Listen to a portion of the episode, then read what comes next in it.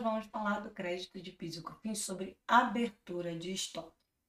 Bom, primeira coisa que eu quero dizer é que o crédito presumido sobre abertura de estoque, ele acontece quando eu estava no regime cumulativo e passo a estar no regime não cumulativo.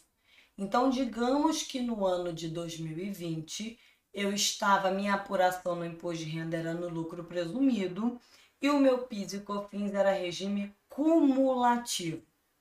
Em 2021, eu passo a ser tributada pelo lucro real e o meu PIS e COFINS é não cumulativo.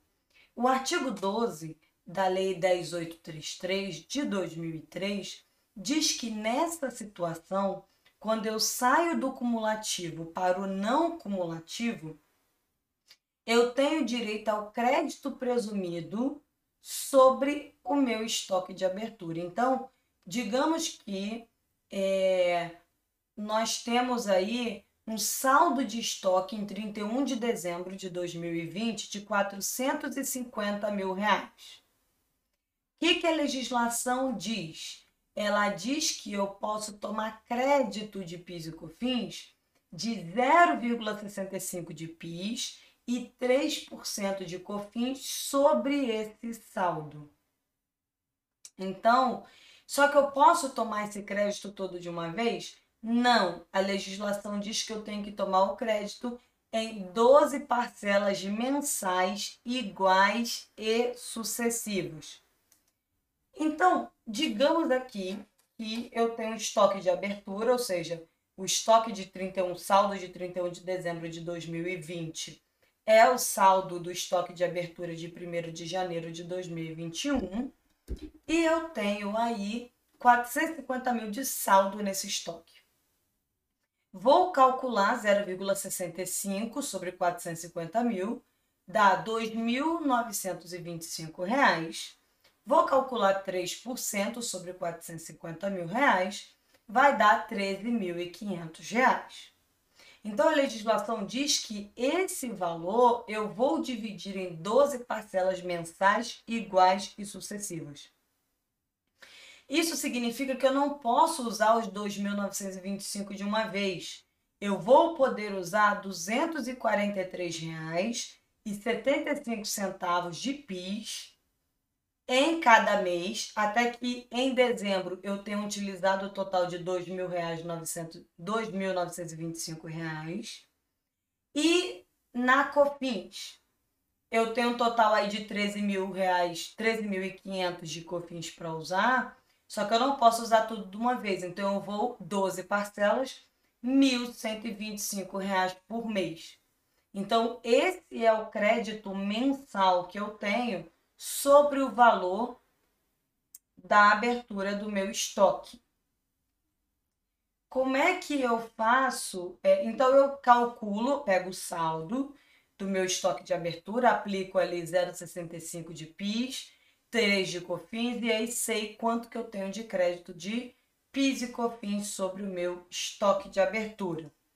E faço o lançamento contábil, debito o PIS a recuperar no ativo circulante de R$ 243,75 e credito quem?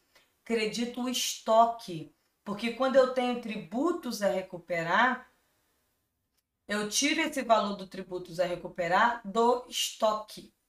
Então, eu debito COFINS a recuperar no ativo circulante de R$ 1.125 e credito o estoque de R$ 1.125. Então, o que, que eu estou dizendo? Olha, eu tinha um saldo de 450 mil de estoque e mensalmente eu vou tirar esse valor de crédito de PIS e COFINS sobre a abertura. Se você quiser lançar todo o crédito de uma vez no ativo circulante, ao invés de fazer mês a mês, cuidado para não usar esse crédito todo de uma vez, tá? E você tem que informar isso na FD Contribuições corretamente. Não vou entrar no detalhe da FD Contribuições aqui, estou focando mais na parte contábil e na parte de apuração.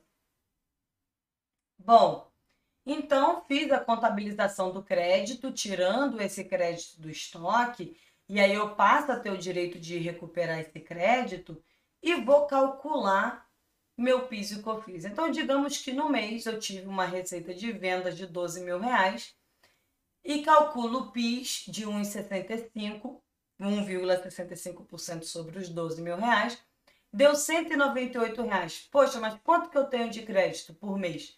R$ 243,75. O que, que isso significa? Que eu vou compensar o PIS, que é 198, e ainda vai me sobrar crédito de PIS, é, crédito presumido de PIS.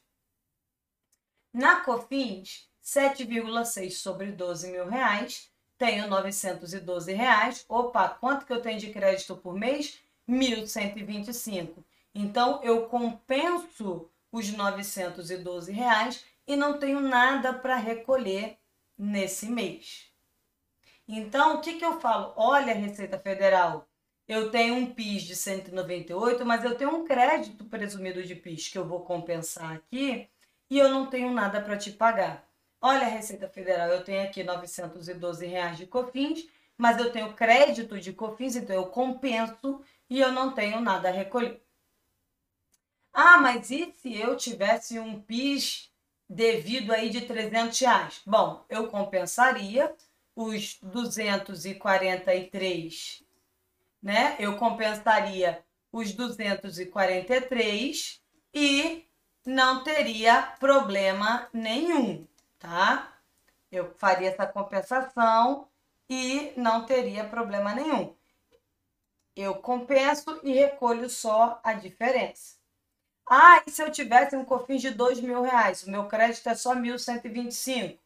Então, eu compenso o que eu tenho e recolho a diferença. Bom, espero ter ajudado vocês aí a entender um pouco mais de crédito de PIS e COFINS, crédito presumido de PIS e COFINS sobre abertura de estoque.